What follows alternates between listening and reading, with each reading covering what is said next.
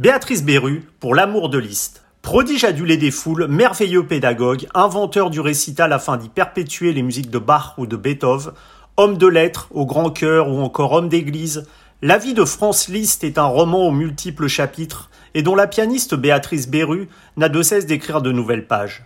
Pour preuve, la sortie d'un troisième album consacré au génial compositeur hongrois dont la virtuosité de la forme ne doit pas faire oublier la sublime beauté du fond.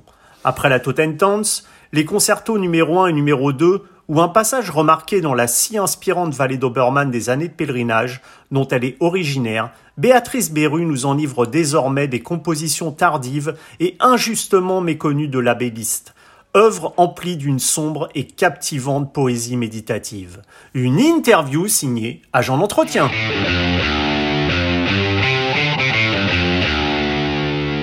Béatrice Beru, bonjour. Bonjour. Alors votre votre parcours pianistique est, marqué par euh, on peut dire par l'empreinte de, l'école russe. Comment vous définiriez les, caractéristiques d'apprentissage de, cette école et est-ce que c'est cette empreinte justement euh, russe qui vous a fait vous tourner en compagnie de la violoncelliste Camille Thomas vers euh, cet enregistrement qui était le disque Un siècle de couleur russe? Alors, je pense qu'il y a déjà plusieurs écoles russes de piano et moi j'avais vraiment spécifiquement une, affinité avec l'école russe de Heinrich Neuhaus. Mhm parce que je trouvais qu'ils formaient des pianistes euh, bon, qui étaient d'une part d'énormes artistes comme Richter ou bien Gilels, mais c'était surtout des personnalités très variées et, euh, et très fortes et très différentes les unes des autres. Et c'est vraiment toujours ce qui m'a plu dans cette école, c'est que j'avais l'impression que c'était une école qui poussait les artistes vers leur individualité et, euh, et vers le développement d'une voix propre. C'est aussi une école qui s'occupe beaucoup du son, du chant au piano. Hmm. Évidemment, le piano, c'est un instrument à, à percussion. Euh, et, tout le travail du pianiste, c'est de faire oublier ses marteaux, justement. Et je trouvais que l'école de Neuhaus me proposait des solutions qui m'aidaient bien dans cette quête-là. Et c'est pour ça, effectivement, que j'ai travaillé beaucoup avec Brigitte Engerer, que j'ai fait toute ma formation à Berlin avec Galina Ivansova, euh, qu'avant ça, j'étais chez Esther à Zurich, qui était aussi une élève de Neuhaus. Donc, il y avait une véritable continuité quasi ininterrompue dans mon parcours. Et après, euh, étonnamment, c'est pas forcément une école qui m'a poussée vers la musique russe. Moi, c'était toujours euh, la musique allemande, ma, mon hmm. grand, mon grand amour et, et l'impression d'une langue maternelle.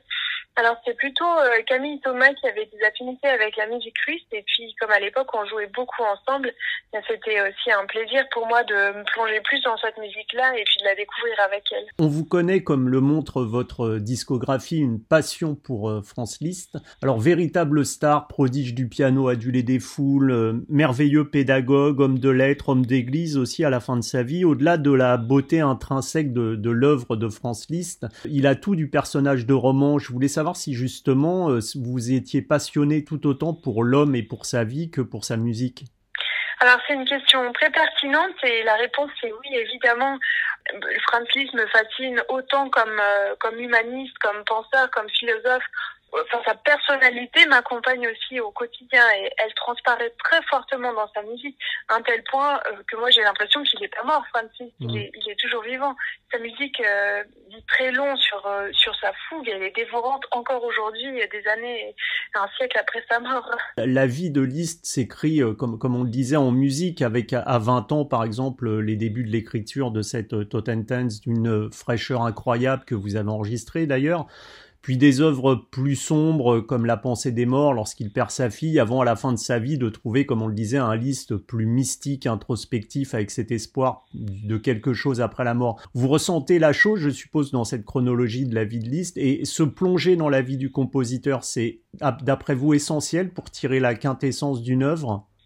Alors je pense que se plonger dans la vie du compositeur, ça a effectivement un véritable intérêt, ça aide à la compréhension d'une œuvre, ça aide à la compréhension de sa propre constellation mentale, parce qu'évidemment, ce qu'on veut quand on joue la musique de quelqu'un, c'est de se rapprocher au plus proche de ce que le compositeur a voulu transmettre avec ça. Et puis, la vie de Liszt est effectivement riche en événements, et euh, c'est des événements qui marquent énormément sa musique. Comme vous l'avez dit, il y a euh, La pensée des morts, mais dans le disque que je viens d'enregistrer, il y a aussi ben, ouais, les, les morts, l'oraison aux morts qui, est, qui a été écrite après la mort de son fils Daniel, la mmh. note après la mort de sa fille Blandine. Euh, c'est vrai que il y a cette, euh, cet aspect spirituel dans sa musique qui ressort beaucoup avec les années et que au fond, quand on le connaît bien, on trouve aussi dans sa musique beaucoup plus jeune, qui date de sa période de mm. maturité et même avant. Enfin, que Liszt a été absolument toujours un compositeur spirituel et même rongé par une extase mythique parce qu'à l'âge de 16 ans, il passait euh, des journées entières dans les églises de Paris, quasiment en transe, euh, et il a hésité entre la voie de la religion et celle de la musique. Alors la spiritualité est effectivement hein, quelque chose d'incontournable dans sa musique. Vous pensez pas justement, on l'évoquait tout à l'heure, que c'est vrai que Liszt a été euh, vraiment adulé des foules en tant que virtuose. Est-ce que vous pensez pas que cette virtuosité l'enferme quelque peu, malheureusement, aux, oreilles de certains mélomanes dans une case qui mettrait hélas au, second plan la, richesse, la beauté, la poésie des compositions moins connues comme ces œuvres euh, très dépouillées et composées à la fin de sa vie que vous venez d'enregistrer Alors, je pense qu'en fait, la virtuosité de Liszt est souvent mal comprise. J'ai l'impression qu'elle est absolument, absolument toujours au service d'une pensée musicale.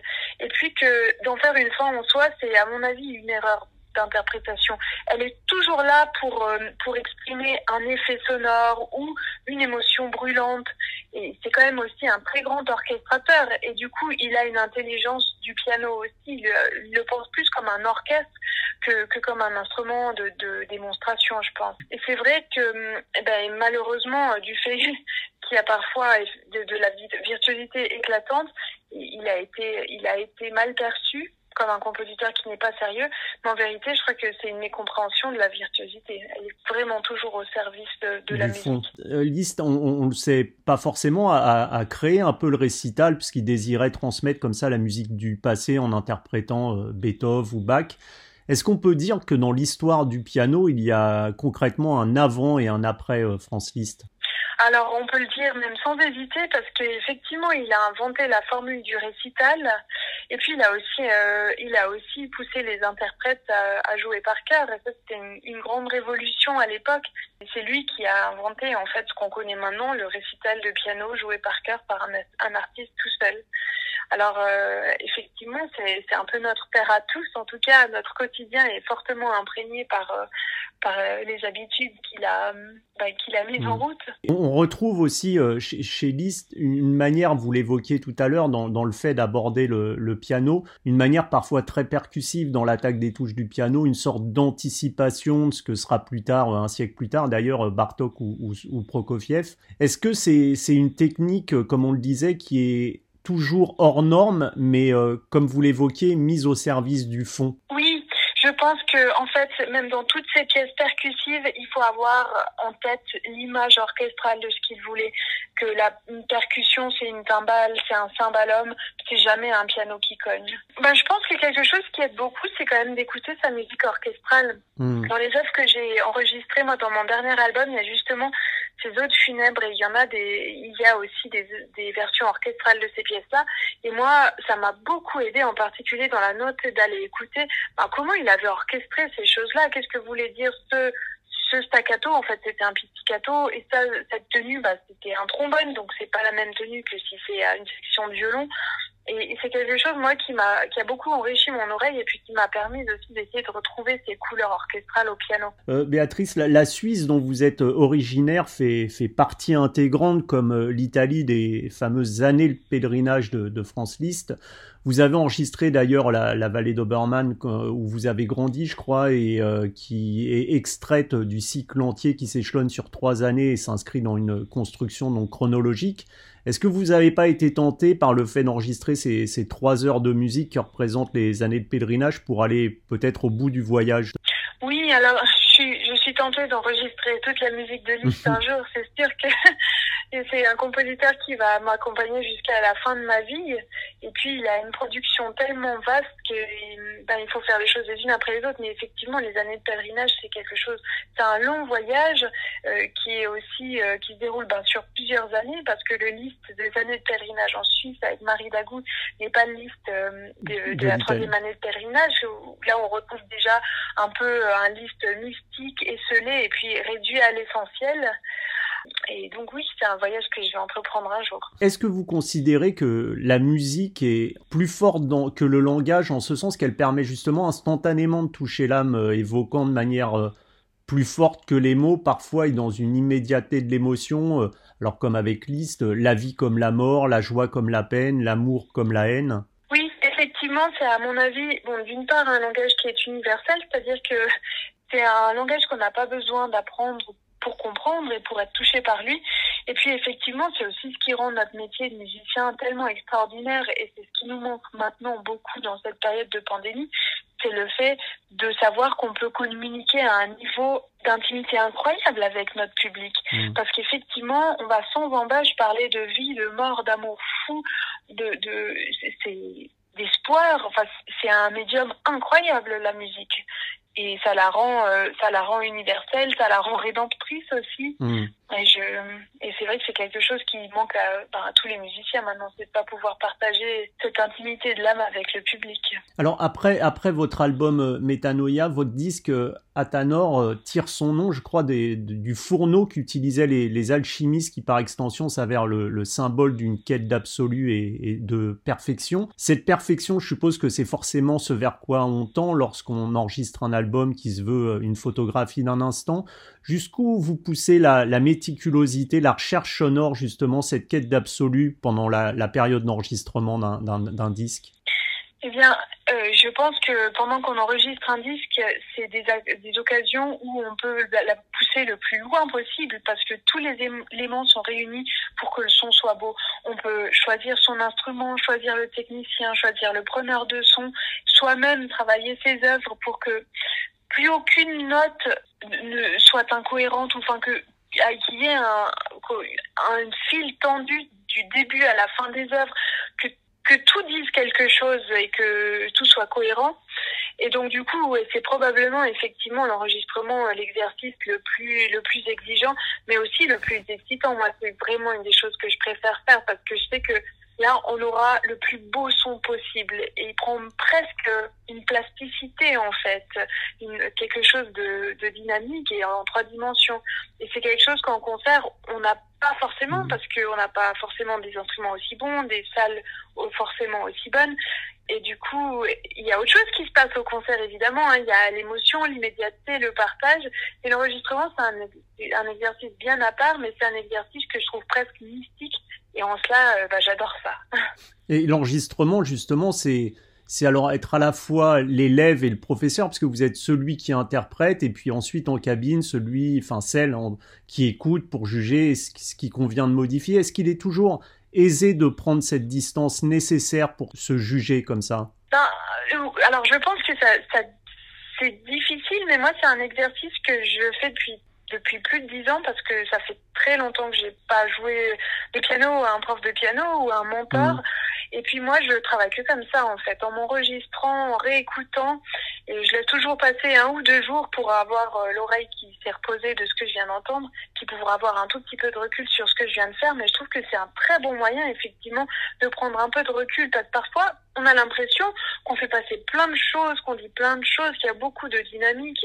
Et puis en fait, en réécoutant, on se rend compte que bah, beaucoup de choses ne s'entendent pas. Et puis le but final, c'est bien évidemment que tout ce qu'on veut faire passer s'entende. Hmm. Et l'enregistrement, c'est pour ça un très très bon, un très bon moyen de travailler. Pascal Amoyel, que j'avais interviewé, euh, me, me disait qu'une interprétation, c'est une rencontre avec une œuvre, revenir à l'urgence créatrice du compositeur lorsqu'il a couché ses notes sur le papier. Est-ce que c'est ainsi que vous envisagez justement l'interprétation? Oui, alors euh, je trouve cette phrase magnifique d'une part, et je trouve qu'en tout cas dans mon cas, elle est particulièrement vraie quand on découvre une œuvre, quand on commence à la déchiffrer, à la travailler. Et après, je pense que le défi, c'est d'arriver à garder cette urgence créatrice quand on joue l'œuvre depuis 15 ou 20 ans. le concert nous aide bien à l'adrénaline et le public à retrouver cette, cette urgence, effectivement. Mais autrement, il y a le risque avec le répertoire qu'on joue beaucoup que c'est comme euh, les amis les plus proches, c'est pas forcément ceux qu'on traite avec le plus d'égard. Et on parlait un peu avant cette interview de Thierry Esquèche euh, qu'on connaît alors euh, pour, pour des raisons différentes. Je voulais savoir comment s'était passé cette rencontre euh, avec l'œuvre de Thierry Esquèche et ses trois études baroques euh, enregistrées pour la, pour la toute première fois sur votre disque euh, Lux Eterna eh bien, c'était en fait à l'époque je cherchais un compositeur contemporain à mettre en miroir avec Bach. Puis j'ai écouté beaucoup de musique et en fait, je suis vraiment tombée sur le charme, sous le charme de Thierry Esquèche et, de son jeu de double. Et, euh, et puis c'est à partir de cette pièce-là, en fait, que j'ai décidé de le contacter et puis de lui parler de mon projet. Et il m'a fait part de ses études baroques qui n'avaient même pas encore été publiées à l'époque. Alors je les ai eues en avant-première et puis effectivement, je les ai travaillées enregistré, je l'ai lui envoyé pour que pour avoir son retour là-dessus. Et puis c'était malheureusement, on n'a pas pu se rencontrer en vrai, mais on a eu des échanges au téléphone et par email. Et, et puis c'est comme ça que que j'ai pu avancer dans, dans l'interprétation de son œuvre. Et puis j'espère euh, être au plus proche de ce qu'il de ce qu'il attendait. C'est ça, on a l'impression que, que le pont que vous avez opéré entre Bach et, Thierry Esquèche, c'est une sorte de, de, de, continuité dans leur musique. On dirait qu'il y a quelque chose de là méditatif un peu. Ah oui, effectivement, c'était assez incroyable à quel point cette musique se répondait. Et finalement, quand on y pense, c'est des profils qui se ressemblaient un peu, vu mmh. que euh, les deux étaient organiques, ils ont aussi une propension à l'improvisation. Et puis, euh, il y avait aussi euh, le fruit du hasard qui a fait que les trois études baroques étaient composées sur des préludes chorales que j'avais enregistrées, enfin, que j'allais justement enregistrer, et qui étaient écrits pour l'orgue et qui avaient été transcrits par Bouzoni. Donc, il y avait une, une espèce de lien de sang, en fait, dans cette musique. Lorsque que vous plongez dans, dans un texte, Béatrice, est-ce que vous construisez dans votre tête l'interprétation, le son auquel vous aspirez avant même de le retranscrire sur, sur le piano? Est-ce que c'est votre démarche euh, par rapport au fait d'aborder un nouveau texte, justement? Euh, Alors, moi, ma démarche, elle est un peu différente. La première chose qui est vraiment importante pour moi, c'est de ne pas écouter d'autres interprétations. Par exemple, quand j'ai travaillé la sonate de Liszt, en fait, je me suis toujours bien gardée d'écouter quelqu'un d'autre la jouer parce que je voulais avoir une fraîcheur absolue le jour où j'ouvrirais cette partition. Et en fait, du coup, moi, c'est vraiment euh, le contact avec le piano et la partition qui développe mon imagination sonore. Et puis, du coup, ça se fait très vite en découvrant la partition mais c'est pas devant une partition euh, muette. Euh, moi, vraiment, le contact physique avec l'instrument, c'est quelque chose qui m'inspire aussi beaucoup. Et, la, comme je vous disais avant, la matérialité, la plasticité du son joue un rôle capital pour moi dans la construction d'une interprétation. Et on parlait tout à l'heure alors des concerts, même si en ce moment c'est un peu un peu étrange de, de parler de, de, ces concerts puisqu'ils n'ont pas lieu depuis un moment. Est-ce que ce concert, vous l'imaginez comme une sorte de, de voyage ou tel un guide vous prenez la main de l'auditeur pour l'emmener avec vous dans un, dans un périple musical? Oui, je pense que c'est un peu ça. On construit tous nos programmes de concert en fonction d'une histoire qu'on veut raconter. Et puis, euh, du coup, c'est assez important de réfléchir à une bonne articulation entre les pièces, une certaine variété aussi. Et je trouve qu'il est particulièrement intéressant maintenant de mettre un peu, mais même quelques minutes, minutes pardon, de musique contemporaine dans nos programmes parce que ça a un effet euh, un peu comme le gingembre quand on mange des sushis. ça nettoie les, ça nettoie les oreilles, ça les rafraîchit, ça les réveille. Et, euh, et oui, je pense que c'est un véritable voyage. Et que du coup c'est très important de construire bien ces programmes euh, pour garder l'attention de l'auditeur et leur plaisir intact. Alors vous jouez sur un piano euh, Bosendorfer, euh, est-ce que c'était là aussi une volonté affirmée de poursuivre la tradition litzienne En fait ça c'était plutôt le hasard qui a bien fait les choses parce que avant j'étais artiste Steinway et puis quand j'ai pu essayer le prototype du nouveau Vienna Concert, j'ai eu un tel coup de foudre pour cet instrument, c'était comme l'idéal du piano qui prenait réalité. Et du coup, en fait, euh, je me suis, bah, je me suis ruée sur ces pianos et depuis, je ne joue pratiquement que ça. Et puis, c'est eux, en fait, qui m'ont dit pour mon album Metanoia à 20 tiens, c'est marrant, euh, Liszt euh, jouait mmh. nos pianos et puis il y a même mon toile qui en atteste. Et il disait que c'était visiblement les seuls pianos qui résistaient aux assauts de Liszt. Alors je confirme que c'est des pianos euh, qui sont solides, mais c'est surtout des pianos qui ont une palette sonore qui est gigantesque, phénoménale et sans limite. Aujourd'hui, comment vous qualifieriez cette relation justement qui, qui vous unit avec, avec votre piano? Est-ce que est-ce qu'elle est évolutive aussi avec le temps, même avec l'instant, en fonction de comment vous êtes? Est-ce que parfois c'est vous êtes très proche, puis parfois un peu plus éloigné? Est-ce que parfois c'est quasiment une lutte entre vous? Comment ça se passe au niveau de la relation euh, entre la, musicienne que vous êtes et ce Bosendorfer? Mais vous parlez de l'instrument en particulier ou bien du piano, de ma relation au piano en général bah, Un peu des deux en fait. Bah disons, moi je, alors du, en particulier, j'ai aucun attachement pour mes instruments à moi. C'est vraiment des instruments de travail. J'ai eu, j'ai un, deux grands amours qui sont deux Besendorfer, donc celui sur lequel j'ai enregistré Atanor et, et le dernier album, mmh. c'est le même, c'est le numéro 100, qui est une merveille absolue. Puis j'ai un autre piano que j'aime beaucoup qui est ici en Suisse. Et pour le reste, mon, ma relation plus générale avec euh, avec mon instrument est, a, été euh, par période assez compliquée. Il y a deux ans, j'ai vraiment senti le besoin de m'en éloigner un peu parce que j'en avais fait tellement, j'en avais fait beaucoup, j'avais joué le répertoire qui me faisait vraiment rêver et du coup, j'ai fait beaucoup de direction d'orchestre pendant, pendant presque deux saisons. Et puis ça, ça m'a permis de, prendre un peu de recul avec le piano, de trouver aussi de nouvelles sources d'inspiration. Et puis ça m'a permis d'après de recommencer à, à, faire beaucoup de piano avec euh, avec une énergie et une foi nouvelle. Et je pense qu'en fait c'est assez naturel que dans une relation euh, euh, qui dure si longtemps, euh, il y ait des, ben, des rapprochements, des éloignements, des conflits. Et évidemment, ben, ben, j'en ai eu comme tout le monde. Afin d'éviter, comme on le disait tout à l'heure, même par rapport à une œuvre que vous allez jouer des centaines de fois, afin d'éviter que se crée une lassitude, je suppose.